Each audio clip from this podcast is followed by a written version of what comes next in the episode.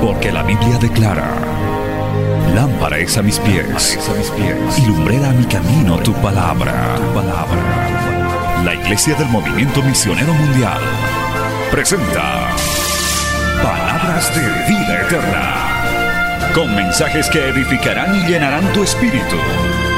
Con ustedes, el mensaje de hoy. Bienvenidos a Palabras de Vida Eterna.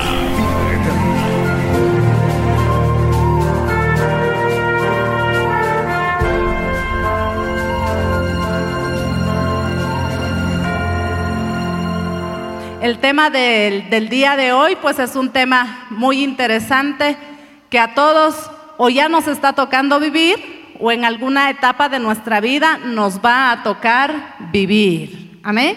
Es el rol de los suegros en el hogar, cortando el cordón umbilical. Esta noche vamos a cortar ese cordoncito, el cordón umbilical. Vamos a cortar con consejos de la palabra del Señor.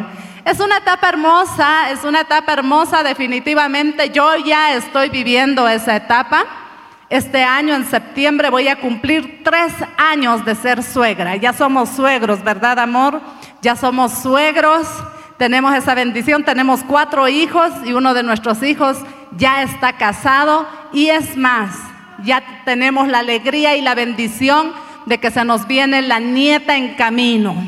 Ya está prontita a nacer, ya falta poco, poco, poco, pero nosotros le estamos pidiendo al Señor que nos dé sabiduría para esa nueva etapa de la vida. Hermosa, pero también que requiere mucha sabiduría de parte de nosotros.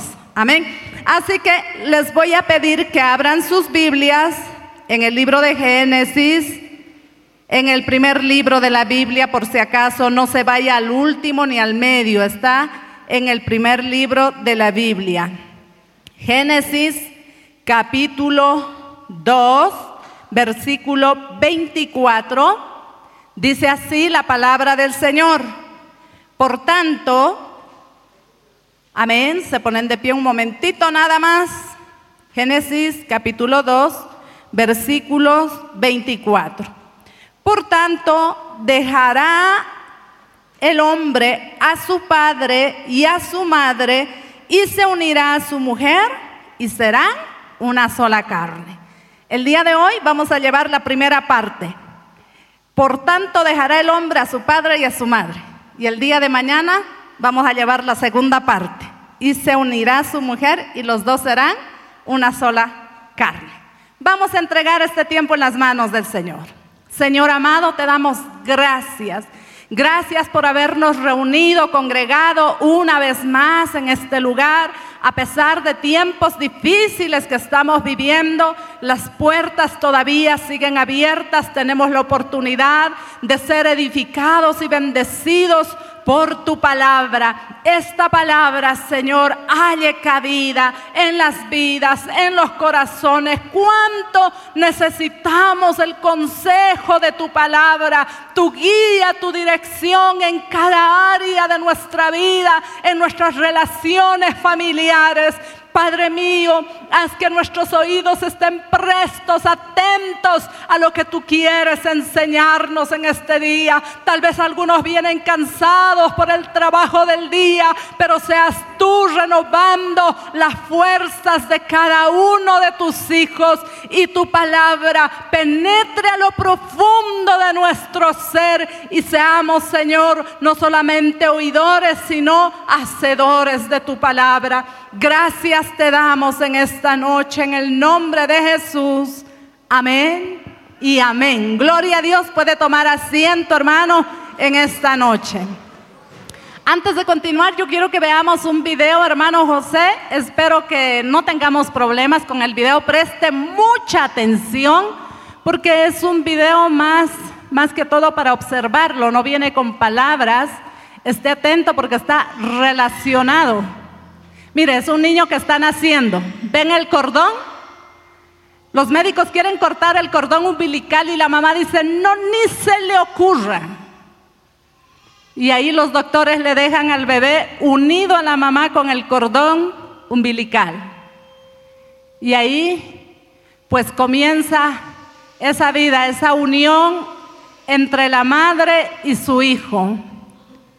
Una sobreprotección total. A través del cordón la mamá está jalándolo.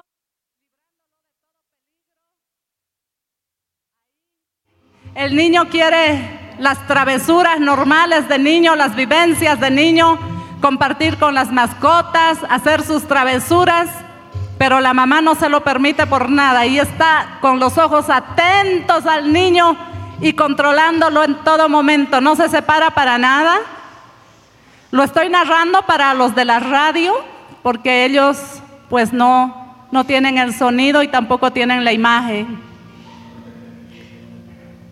Y el niño también se ha vuelto totalmente dependiente de su mamá. El uno al otro son muy dependientes. El niño va creciendo y para la mamá también le es muy complicado tener cualquier tipo de relaciones. Comparten todo con la mamá. Comparten todo. Comparten hasta la camita con la mamá, qué triste. A veces hay niños que ya tienen 8, 9 años y siguen durmiendo con los papás. En este caso es una mamá sola que está al cuidado de su hijo, pero es una relación muy, muy, muy absorbente. Y ha llegado el tiempo de que el niño vaya a la escuela, vaya al colegio, no se quiere separar por nada de la mamá, se pone a llorar. Y en el colegio siempre está aislado, no puede compartir con otros niños, los niños se burlan y la mamá va y se queja con el colegio, con el director y se lleva a su niño. Preste mucha atención.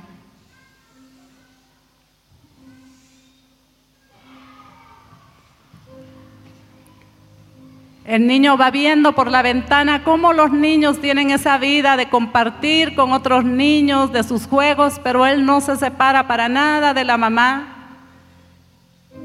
Está aprendiendo a tejer como la mamá también. Ya se ha hecho joven, ya es un hombre joven, pero siguen unidos con la mamá. Es una relación muy fuerte. El joven ya está comenzando a ver muchachas, pero ahí la mamá lo tiene bien controladito.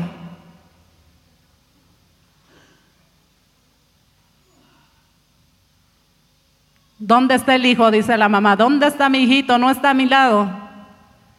Mira, el muchacho está en una cita romántica e inmediatamente interviene la mamá.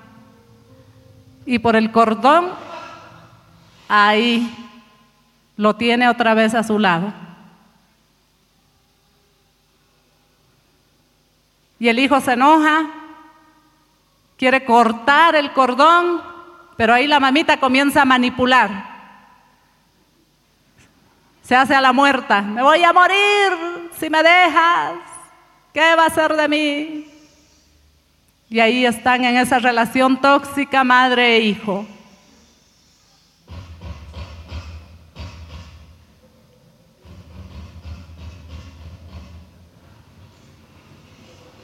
Y van pasando los días, van pasando los años, ellos se vuelven inseparables y la mamá espanta todo lo que son las muchachas del lado de su hijo, no quiere ni que se acerquen.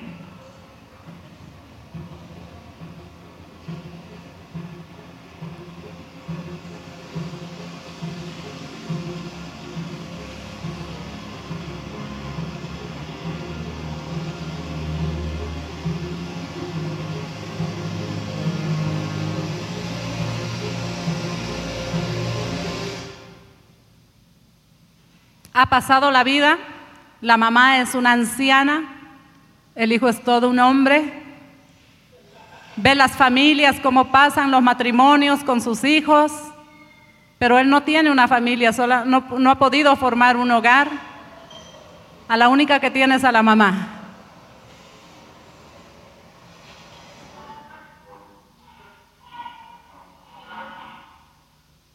Él se encarga de cuidarla, alimentarla.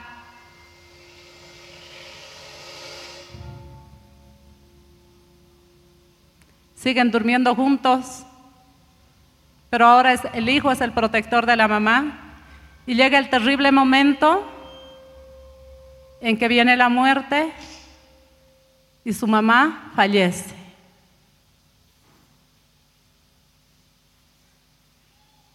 Y el hijo que no ha, no ha construido ninguna otra relación, cuando su mamita muere, pues él enloquece.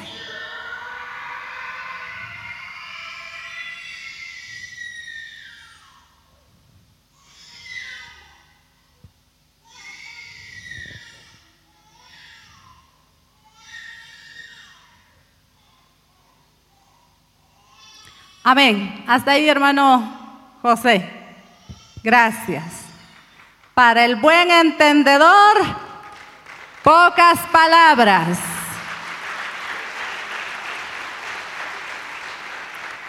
Esas relaciones tóxicas, no solamente las relaciones tóxicas son entre jóvenes, entre novios, también hay relaciones tóxicas entre padres e hijos. Una relación de total dependencia. Y en culturas como las nuestras, esas realidades las vemos con mucha frecuencia.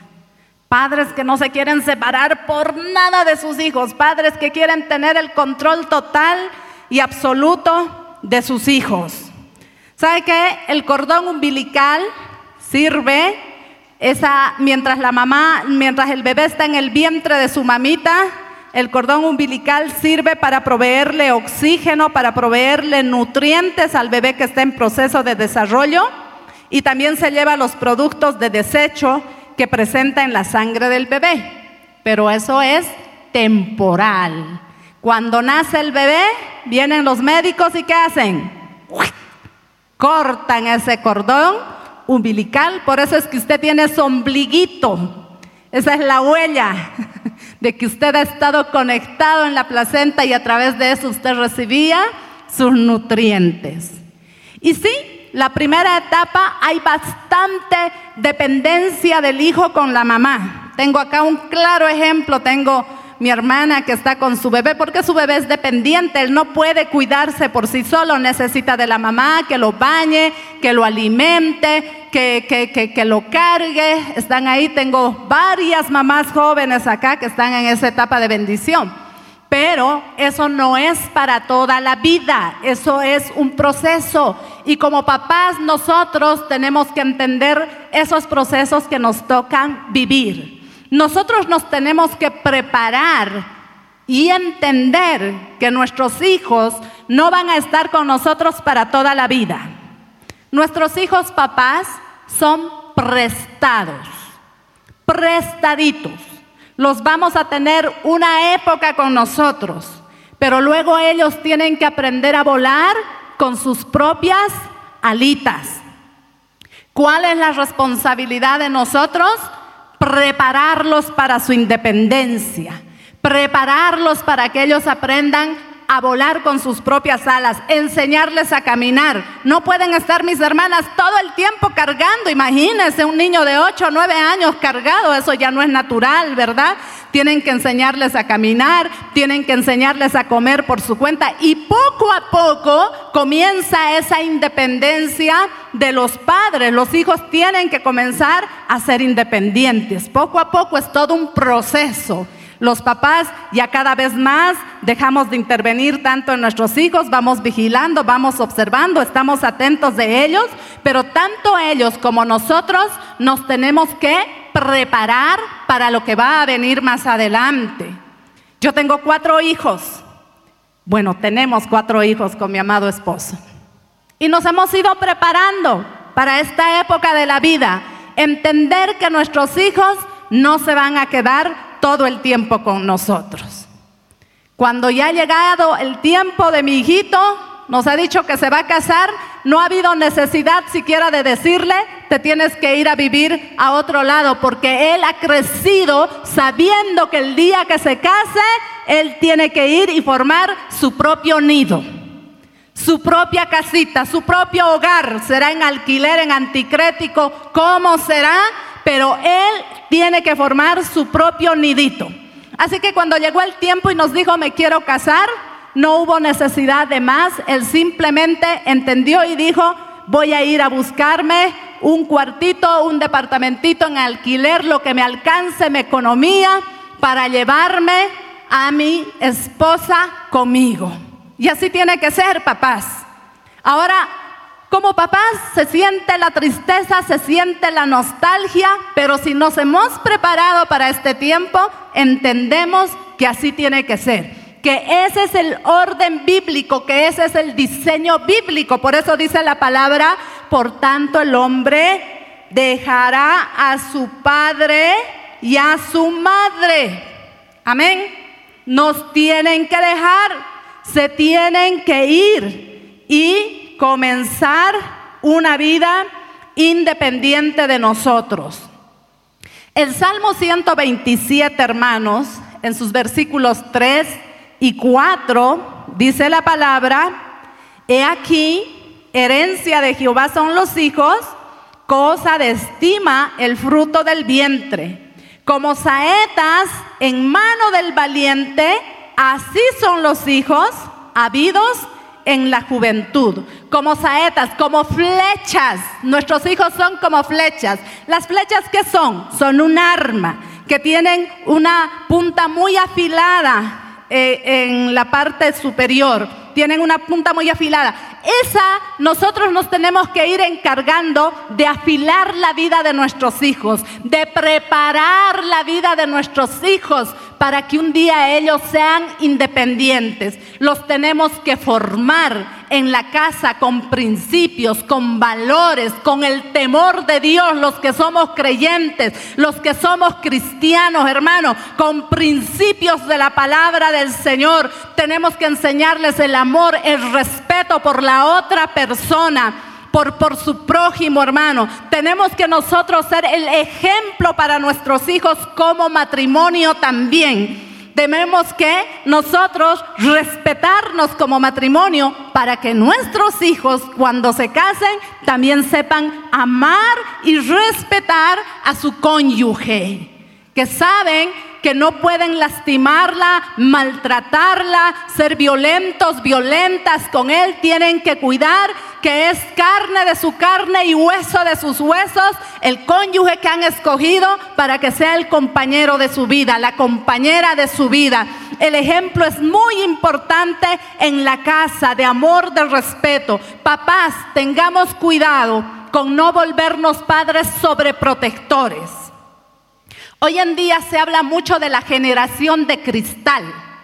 Es de una generación que viene a partir más o menos del año 2000. Es una generación así como el cristal, una generación muy frágil, muy delicada, muy inestable, son muy inseguros, ya que sus padres les brindan todo y eso los hace personas de carácter débil.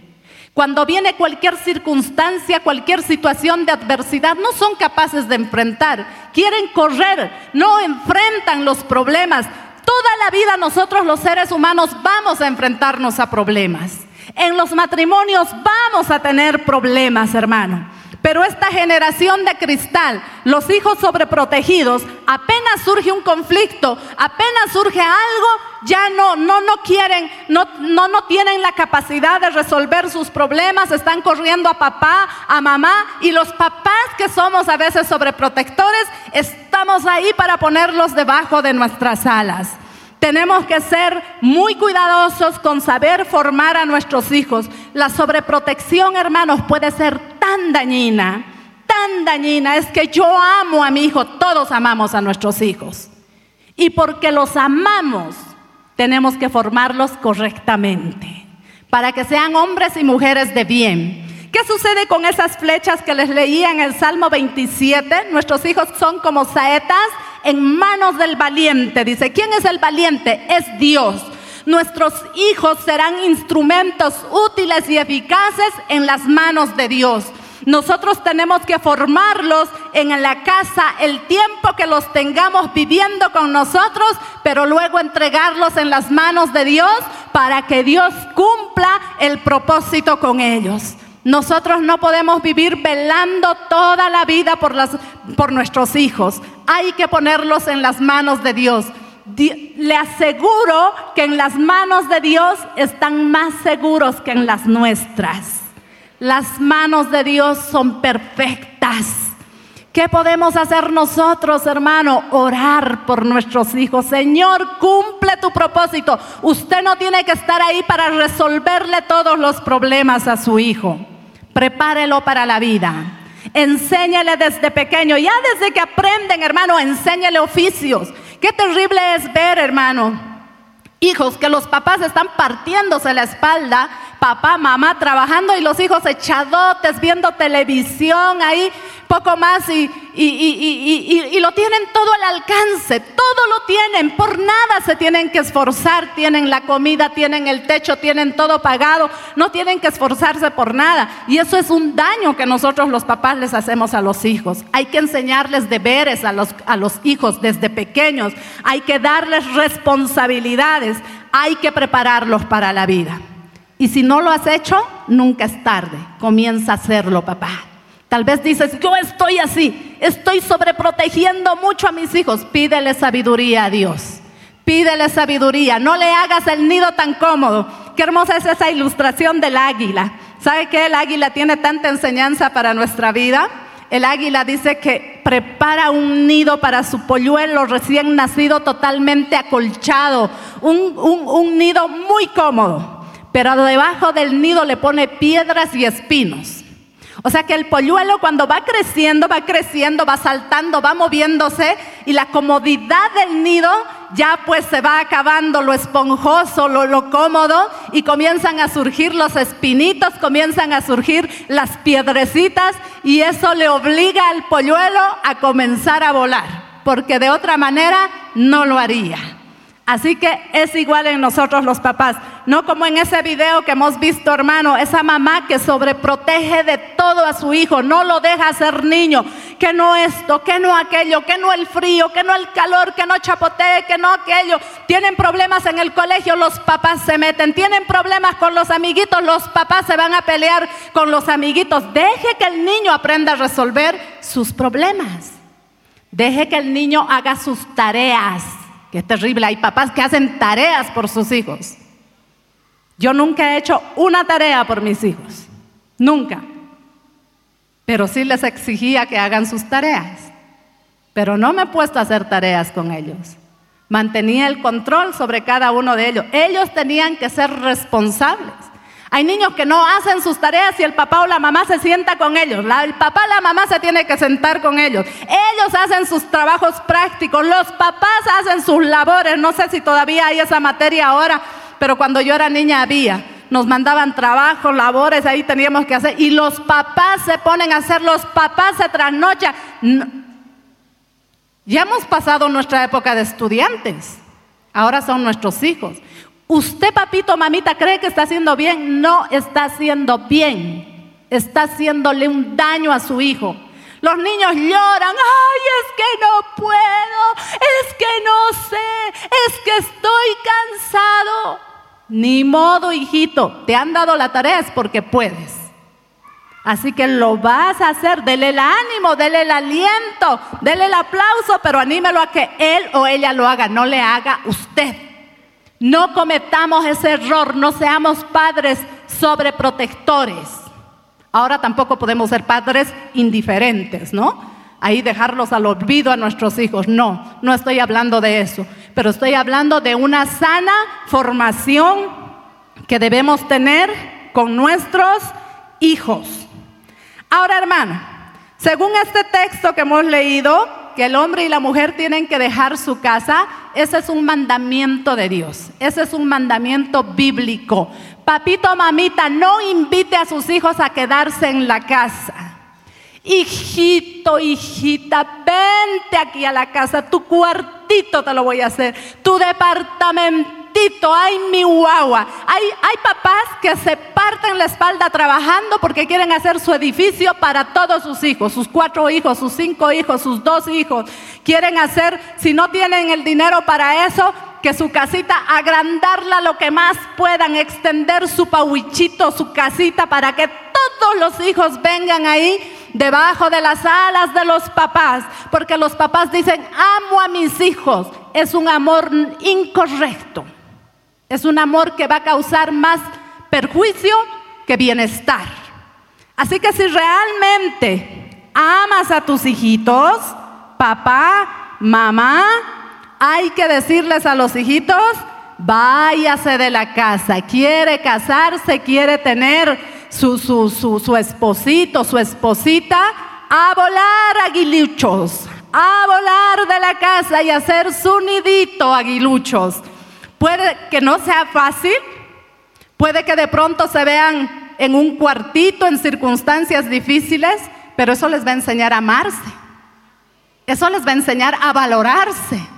Eso les va a enseñar a esforzarse entre ellos. Pero si están en la casa, en la casa lo tienen todo. En la casa lo reciben todo.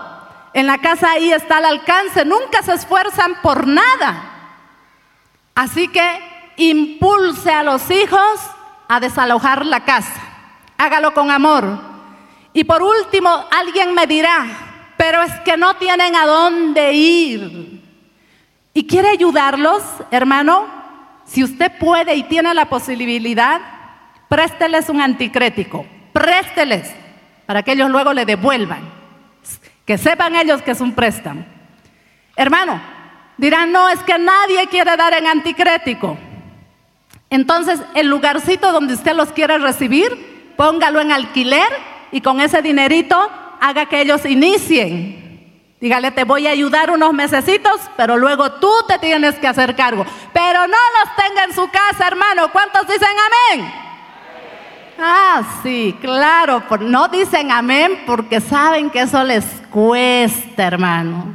Pero eso es lo sano, eso es lo correcto que tenemos que hacer por nuestros hijos. Si los amamos realmente, hermanos, hay que impulsarlos a dejar el hogar, porque si no van a haber conflictos. Porque aunque usted diga, ¿cuántos papás y mamás a mí me han dicho en consejería?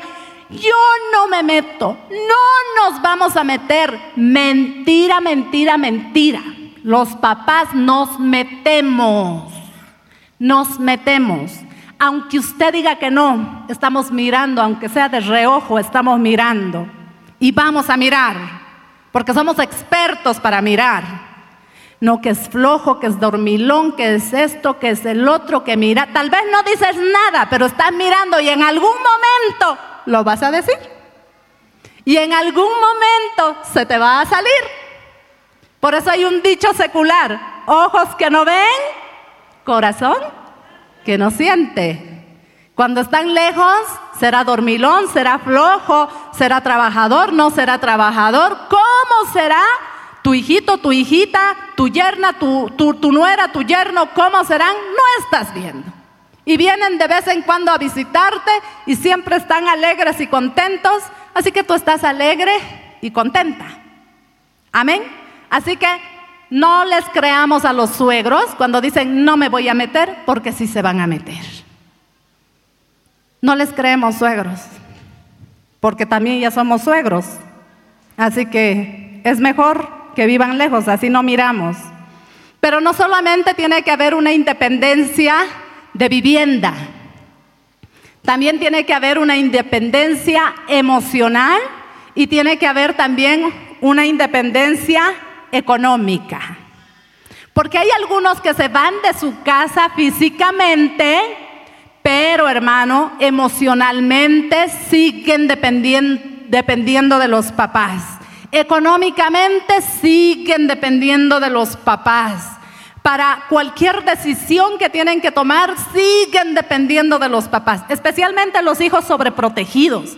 Esos hijos que no han sido preparados para la vida son totalmente dependientes de los papás.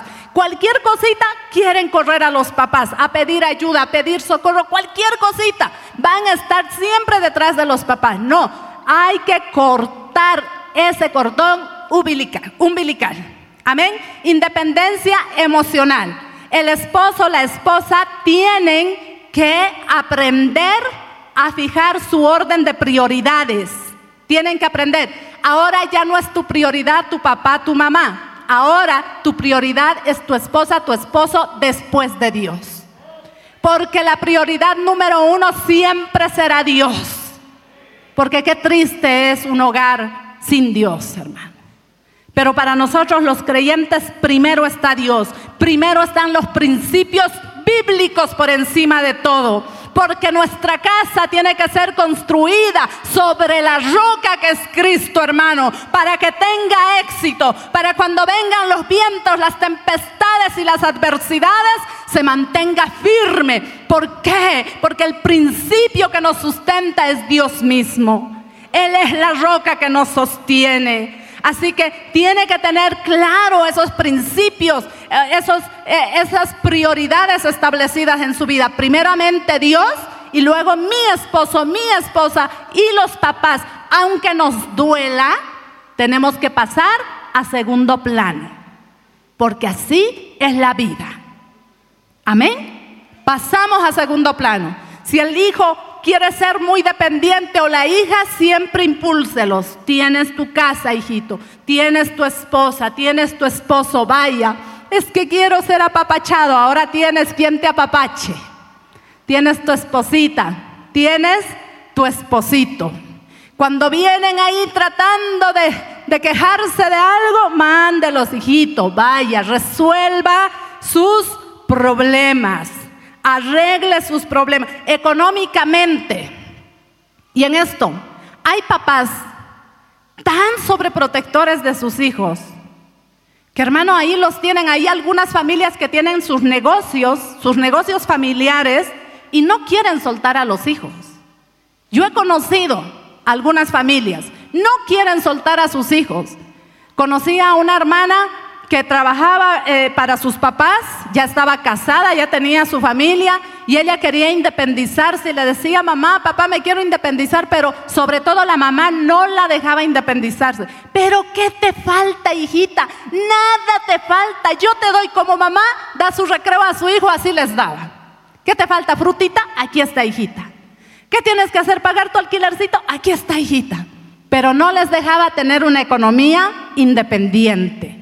Y hay papás que hacen eso.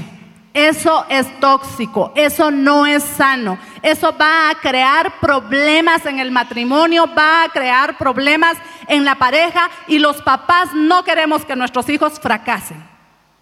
Pero usted no sea un instrumento para que ellos fracasen, hermano. Así que sea sabio. Siempre impulse a la independencia de sus hijos y no esté socapando al hijo, a la hija que le está extendiendo la mano todo el tiempo por dinero. Ya es adulto, si ya está casado, ya es adulto, ya es adulta, que aprenda a ganar su propio dinero. Y si es poquito, pues aprenderán a vivir por fe, aprenderán a depender por fe. Y sí, no le he dicho que es malo darles una ayuda, si es necesario y usted puede, pero hágalo con sabiduría, no para tener el control de sus hijos no para manejar la vida de ellos, no para tener el derecho, hermano, de usted controlar ese matrimonio porque ya no le corresponde. Aun cuando los hijos tienen problemas, hermano, porque se van a presentar problemas en el matrimonio, procure no recibirlos en su casa. Porque hay un día no estamos de buen humor, nos levantamos y hasta de pronto nos hemos palabreado el uno al otro en el matrimonio porque sucede, sucede. Hay días que no estamos del mejor humor por muy cristianos que seamos. Y de pronto nos hemos dicho palabras que nos hemos lastimado o hasta nos hemos herido. Y entonces, ¿qué hace la esposa? Prepara su maleta y dice, me voy a mi casa. O el esposo también prepara su maleta, me voy a mi casa. Y los papás, ¿qué hacemos? Los recibimos. No, dígale, hijito, tú tienes tu casa, hijita, tú tienes tu casa. Aprende a resolver tus problemas. Todo en la vida tiene solución. Todo. Todo tiene solución. Impúlselo, ayúdelo. Dígale, hijo, tal vez yo no puedo ser el mejor consejero porque como papás, nuestro corazón siempre nos va a inclinar a nuestro hijo. Siempre nos va a hacer salir a favor de ellos. Y el malo, la mala es el yerno, la, la nuera, dependiendo, ¿no? ¿Quién, de quién seamos su suegro, su suegra. Entonces, decir, hijito, yo puedo ser una mala consejera, un mal consejero. Busca una ayuda neutra.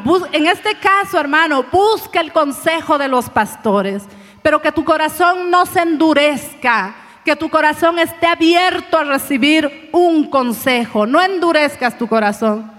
¿Sabe que el único caso que tal vez usted tiene que velar por la vida de su hijo o su hija es en esos casos donde hay violencia? Esos casos donde corren riesgo peligro la vida de, su hija, su hijo, sus nietos. Ahí sí tenemos que velar por nuestros hijos, apoyarlos, ayudarlos, ¿verdad? Porque hay casos, lastimosamente hay esos casos en nuestro país, hay esos casos acá en este departamento donde estamos. Pero la gran mayoría son simplemente conflictos de pareja que son totalmente solucionables. Así que papás, mamás, Siempre impulsemos a nuestros hijos a la independencia. Amén. ¿Cuántos dicen amén? Gloria al Señor. Fomente siempre, hermano, la unidad del matrimonio, la unidad y no la separación del matrimonio. Quiero que nos vayamos a Éxodo. Vamos a ver un poquito la vida de un suegro, del suegro de Moisés que se llamaba Jetro. Vayámonos a Éxodo 18. Mire lo que dice la palabra del Señor. Éxodo 18. Vamos a leer. Éxodo capítulo 18. Dice el versículo 3. 2. Y tomó Jetro, suegro de Moisés, a Séfora, la mujer de Moisés, después de que él la envió, y a sus dos hijos. El uno se llamaba Gerson porque dijo, forastero he sido en tierra ajena, y el otro se llamaba Eliezer. Vamos al cuatro. Y Jetro, el suegro de Moisés, con los hijos y la mujer de este, vino a Moisés en el desierto donde estaba acampando junto al monte de Dios y dijo a Moisés, yo, tu suegro Jetro, vengo a ti con tu mujer y tus dos hijos con ella. Y Moisés salió a recibir a su suegro y se inclinó y lo besó y se preguntaron el uno al otro cómo estaban y vinieron a la tienda. ¿Qué hizo este suegro? ¿Sabe que no sé por qué circunstancias eh, Moisés había enviado a su esposa con su suegro, a su esposa y a sus hijos los envió con su suegro? Pero este suegro sabio, ¿qué hizo? Se enteró de que ya Moisés estaba en el desierto y decidió llevar a su esposa y a sus hijos porque él entendía que la familia no podía estar separada, que los esposos no podían estar separados. Podía decir Jetro, no, pobrecita mi hijita, ¿qué va a hacer en el desierto?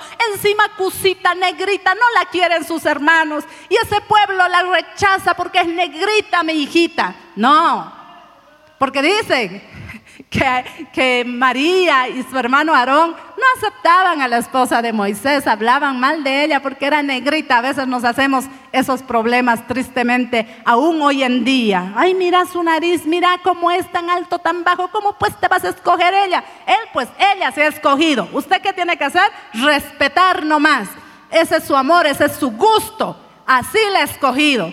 Pero en este caso, ¿qué habrá pasado, no? pero eh, resulta que Séfora y sus hijos estaban con su papá, pero su papá decidió llevar a, su hija con sus nietos donde estaba su esposo. El desierto significa aflicción, significa dificultades, no importa, pero tiene que estar al lado de su esposo. Los papás debemos promover siempre la unidad en el matrimonio, la unidad en nuestros hijos, hermano, nunca la separación. A veces los esposos tienen que viajar, ya sea el esposo o la esposa, distanciarse, a veces por meses a otros lugares, hermano. Y los suegros dicen, ay, qué lindo, voy a tener a mi hijito, mi hijita otra vez conmigo, que se venga a la casa, a mis nietitos para consentirlos. No, hermano, hermana. Dígales, hay que ir, tienes que ir, hijo, hija, al lado de tu esposa. Pero es que allá no hay escuela, allá hay muchos mosquitos, allá es difícil, no hay transporte, no importa, te casaste para las buenas y para las malas. Tienes que estar al lado de tu esposo. Ahí tienen que estar juntos.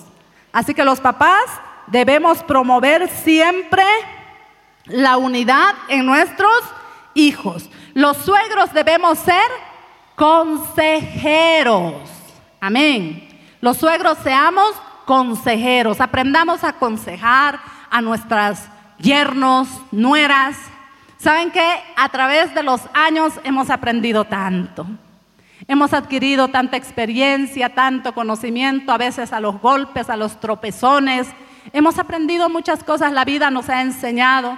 Hemos aprendido aún en la crianza de hijos. Qué, buenos aliados podemos ser suegros, yernos y nueras si aprendemos a dar un consejo sabio y ellos aprenden a recibir también un consejo. Dar un consejo con sabiduría.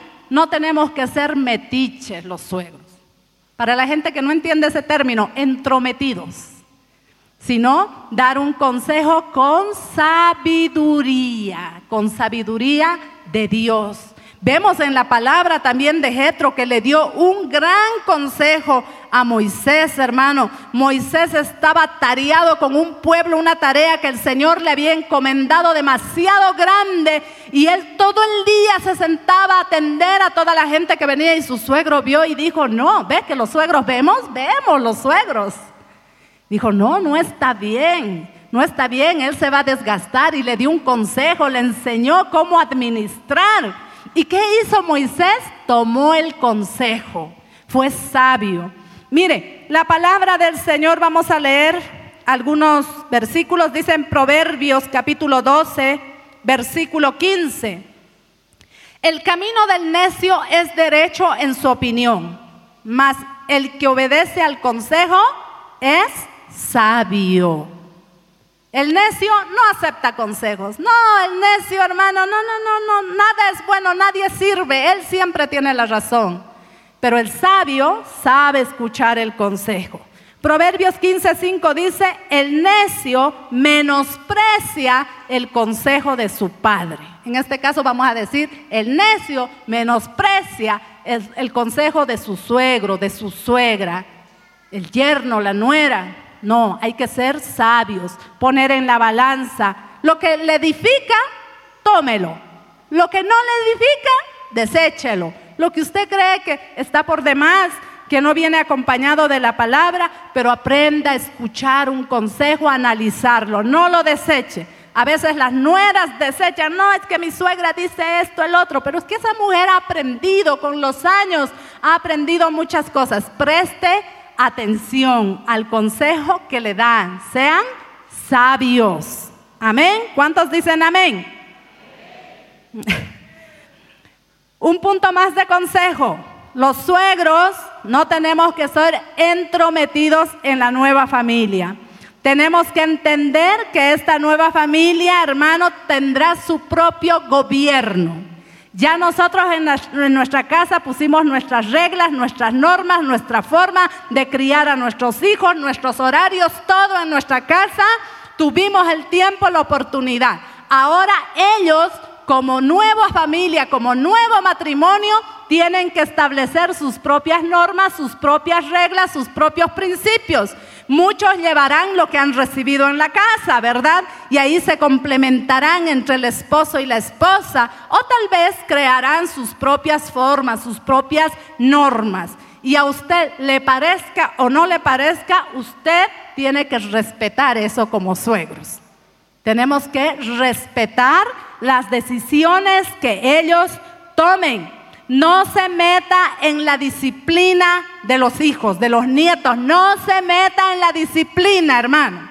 Ay, ¿cómo me lo vas a hacer? Por eso, una vez más les digo, no es bueno que los hijos vivan en la casa. Porque cuando viven en la casa, ay, me lo ha pegado a mi nieto, me lo ha pegado a mi nieta, ese hombre siempre tan malo, esa mujer tan mala, pobrecito mi nieto. Ese nieto, esa nieta necesitan ser corregidos. Pero como están en su casa, mira, se entromete, pero si estuvieran lejos, no miraría con mucha frecuencia. Pero cuando vengan a visitarle y hay disciplina, hermano, hágase un nudo, póngase un cierre, amárrese las manos espiritualmente y diga, no voy a decir porque no me corresponde. Amén. Deje que ellos hagan. Y si va a dar un consejo, hágalo con sabiduría, pero no desautorice al papá y a la mamá. No los desautorice. Sobre mi cadáver, no vas a tocar a mi nieto, a mi nieta, ¿cómo se te ocurre? Y usted cree que le está haciendo un bien, le está haciendo un gran daño a ese niño, a esa niña. Están formando un futuro tirano o tirana. No se meta. Deje que ellos ejerzan la disciplina. No hable mal de su yerno ni de su nuera. Los suegros digan amén. Oh, aquí hay poquitos suegros. Creo que solo el hermano Julio es el suegro. No hablen mal de su yerno y de su nuera. Los suegros digan amén. Amén. Ahora han aumentado un poquito más. Es que algunos se callan porque hablan mal. Dice, ¿cómo voy a mentir? No hable mal, no hable mal de ellos, menos a sus espaldas. Ay, ese hombre tan dormilón es un flojo. Mira mi pobre hija tan flaquita, tan bonita que yo le he criado, tan bonita que le he entregado y ahora como me la estropea. Ay, mi pobre hijo tan flaco, esa mujer ni cocinar sabe. Pan y locoto nomás come mi pobre hijito. No, pero si está gordito. Ah, no, es puro pan y locoto. Siempre criticando. No. ¿Saben qué? Aprendamos a ver la parte positiva. No nos centremos siempre en los defectos. ¿Por qué seremos así como seres humanos? Siempre nos centramos en lo negativo y no en lo positivo. A veces Así de grande es lo positivo y así de chiquitito lo negativo y en ese chiquitito nos quedamos centrados ahí. No, hermano. Aprenda a ver lo positivo, aprenda a animar a ese yerno, a esa nuera, a alentarlos aún en los triunfos que ellos tienen, hermano. Aliéntelos, gócese con ellos. Jetro, hermano, se gozó de lo que Dios había hecho con el pueblo de Israel, dice en el versículo 9 del capítulo 18. Y se alegró Jetro de todo el bien que Jehová había hecho a Israel al haberlo liberado de mano de los egipcios. Y Jetro bendijo, bendito sea Jehová que os libró de la mano de los egipcios. Se gozó por lo que Dios había hecho, de cómo Dios había usado a, a su yerno Moisés para esa liberación. Cuando sus hijos tienen éxito, cuando sus, bueno, con los hijos nos gozamos, siempre nos gozamos de nuestros hijos. Cuando sus yernos y sus nueras tienen éxitos, gócese también, anímelos también, aliéntelos también, gócese con ellos también, hermano. Aplauda. Qué bien, hijita, qué bien que te ha salido. Qué bien, hijo, porque saben que nuestro yerno, nuestra nuera son un hijo más. Son una hija más. Qué triste que en esta época se esté perdiendo la costumbre de llamar a los suegros papá, mamá. Qué triste. Porque antes no era así, había ese respeto, ese cariño, ese, y ver a los suegros con, con esa autoridad de papá y mamá. Yo a mi suegra le decía mamá y he podido aprender mucho de ella. No he, no he tenido la oportunidad de tener una mamá porque mi mamá falleció cuando yo tenía dos añitos, pero ha sido una experiencia nueva con mi suegra. Y ella sí tenía un cariño especial conmigo precisamente porque no tenía mamá, sus otras nueras tenían sus mamás. Así que cuando llegaba a mis cumpleaños, eso ella se esforzaba, me hacía un platito, me gustaba un plato en especial y me decía, yo te lo voy a cocinar. Cuando nació mi primer hijo, ahí estuvo a mi lado, ayudándome, acompañándome, guiándome. Cuando nació el uno, el otro. Qué lindo es tener esa relación con los suegros. No fue tal vez la relación perfecta, pero qué bueno es desarrollar que ambos pongamos de nuestra parte, suegros y yernos y nueras pongamos de nuestra parte.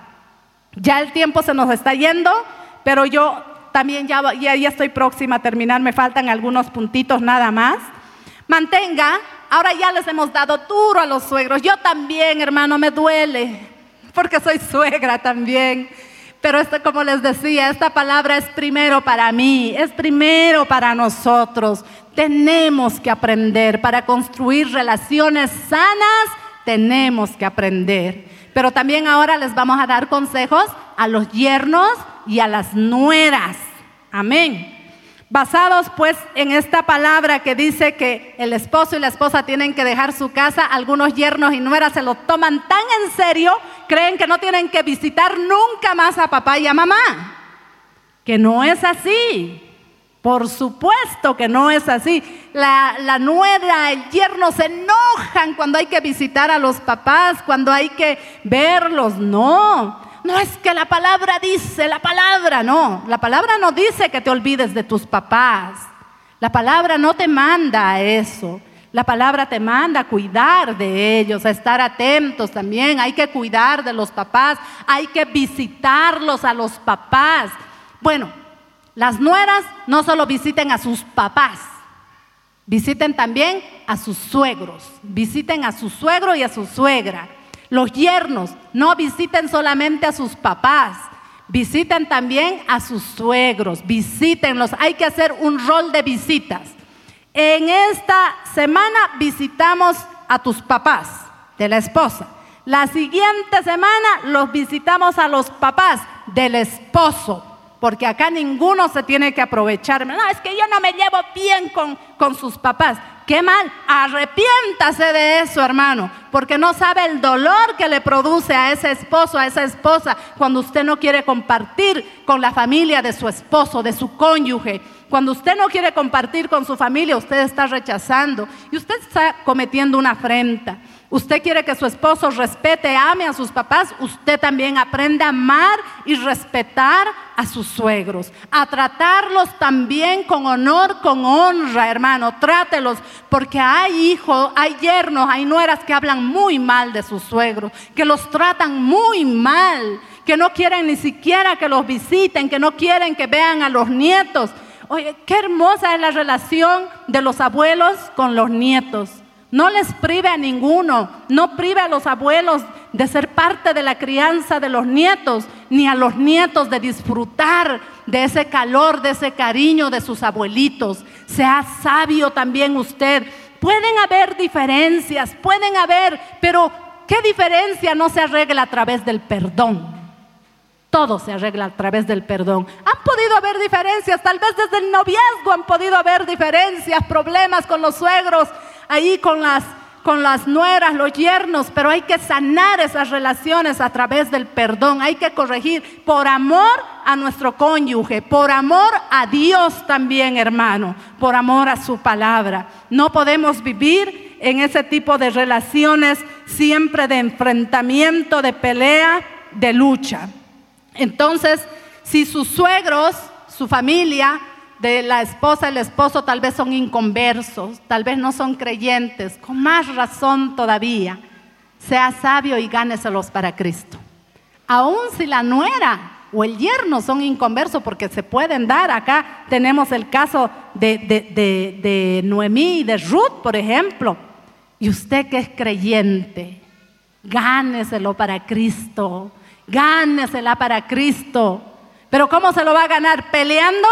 Criticando, metiéndose en ese matrimonio todo el tiempo, no, sino siguiendo el consejo de la palabra, siendo un suegro, una suegra sabia, una nuera, un yerno sabio, se los va a ganar para Cristo también. Usted puede impactar con su testimonio a la parentela de su cónyuge también. Amén. Vamos a irnos ya al libro de Ruth. Ya quiero, quiero tocar este puntito, es corto, así que no se asuste. El libro de Ruth, una relación tan hermosa entre suegras y nueras. Quiero, como último puntito me he dejado esto de las suegras y las nueras porque es una de las relaciones más conflictivas que hay. Hasta se han hecho tantas bromas, hermano, de los, de los, de los suegros y en especial de las suegras. Dice que en alemán creo que es estorbo. en alguna de las, pero ahí es, hay, hay, unos términos que ahorita no, se me, no, no me acuerdo, pero han sido tan creativos para, para poner sobrenombres a las suegras por lo conflictivas que a veces son las suegras por la mala relación que hay con las nueras. Pero acá vemos un ejemplo hermoso al cual debemos imitar. Yo quiero imitar a Noemí. Va a ser mi ejemplo a seguir como suegra. Quiero seguir su ejemplo. ¿Cuántas casadas quieren seguir el ejemplo de Ruth con sus suegras? Ah, tampoco muchas casadas quieren ser como Ruth. Bueno, que Dios les ayude, no sé cómo quién querrán ser, pero esta, esta nuera realmente fue una, una nuera hermosa. Dice en Ruth capítulo 1, versículo 16, respondió Ruth, no me ruegues que te deje y me aparte de ti, porque a donde quiera que tú fueres, yo iré, y donde quiera que vivieres, viviré. Tu pueblo será mi pueblo y tu Dios mi Dios. Unas palabras de compromiso, de amor, de entrega de una nuera hacia su suegra. Esta mujer, Ruth, era una mujer inconversa, era una mujer de Moab que no era parte del pueblo de Dios. Y bueno, Noemí y su familia habían cometido muchos errores, sus hijos terminaron casándose allá en aquella tierra, pero habían muerto, su esposo de Noemí y sus hijos de Noemí murieron y ella estaba decidida a volver nuevamente a su pueblo, a Belén, que se enteró que Dios los había visitado. Y ahí las dos nueras se fueron con la suegra, la acompañaron.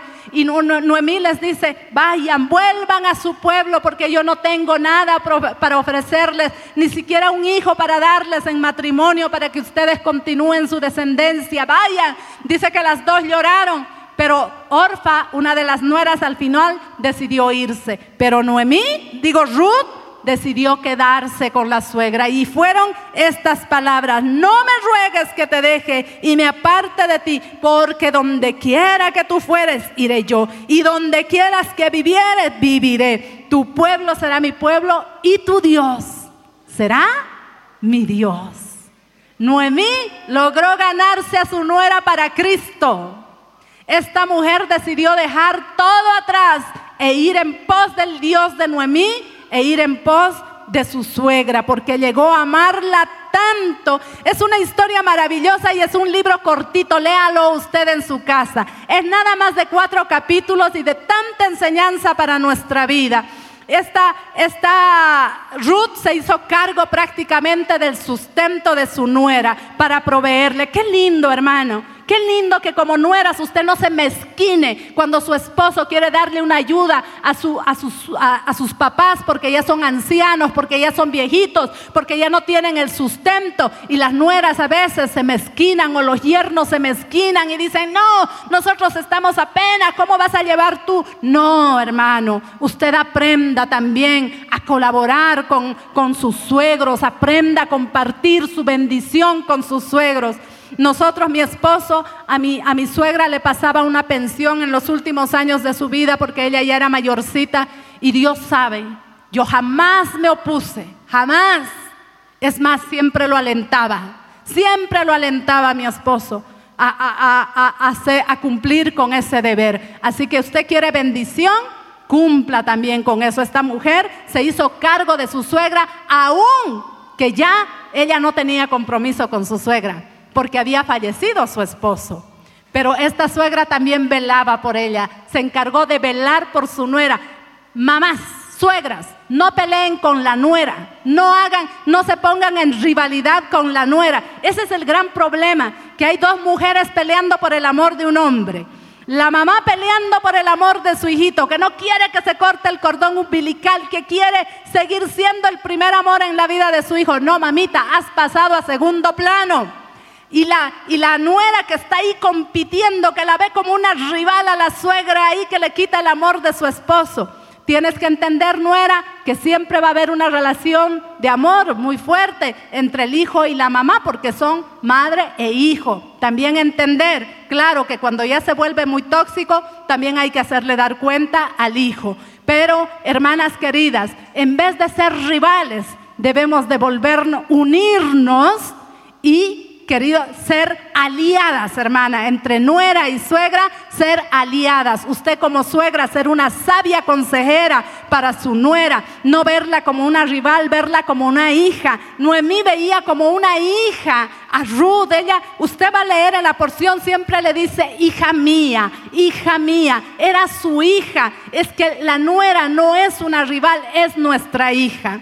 Yo les he dicho a mis hijos, el día que ustedes escojan su esposa, así me guste o no me guste a mí, para mí va a ser una hija más con sus defectos y sus virtudes, así como ustedes, mis hijitos, no son perfectos, pero son mis hijos. Y el día que ustedes escojan su compañera, Así va a ser mi hija también, con todos sus defectos y sus virtudes. Y es mi anhelo delante de Dios y procuro hacerlo. A la nuera que tengo, la quiero como a una hija. Estoy a su lado para ayudarla aún cuando hay alguna necesidad. Decirle, necesitas, cuenta conmigo. Aquí estoy para apoyarte, pero cuidándome de no entrometerme.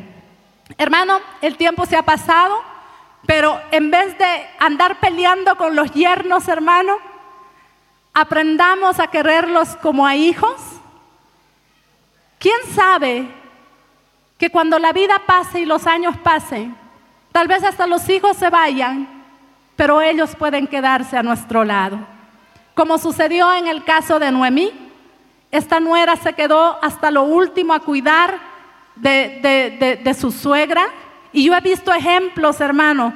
Conozco a una mujer que su, su esposo la dejó, la abandonó, se divorció, se fue a otro país, pero esta nuera se quedó con sus suegros.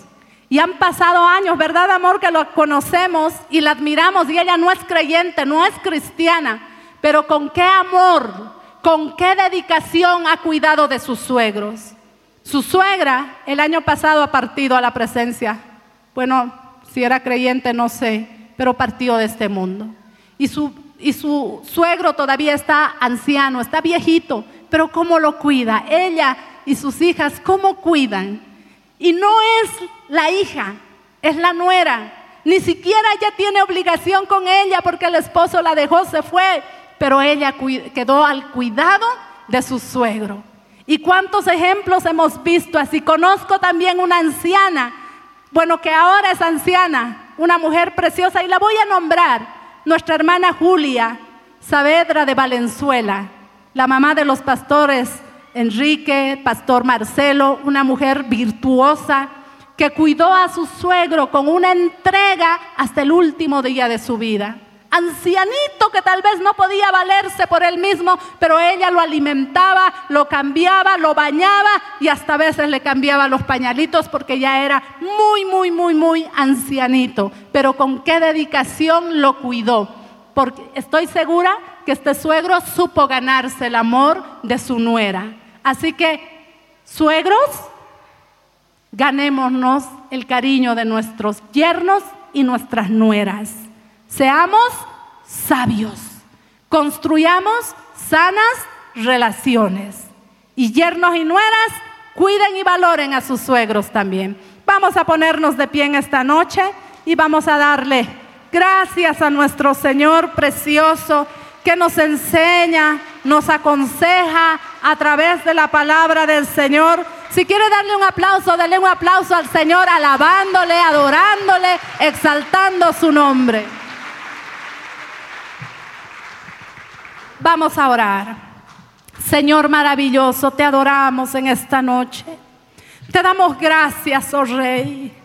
Qué hermosa es tu palabra, qué hermoso es tu consejo. Cuánto, cuánto necesitamos ir aprendiendo. Cada día necesitamos aprender y poner por obra, Señor, tu palabra. Que aunque a veces, Señor, es difícil de entenderla, por hay momentos que nos parece duro, pero es medicina, es sanidad para nosotros, para nuestras relaciones en la familia.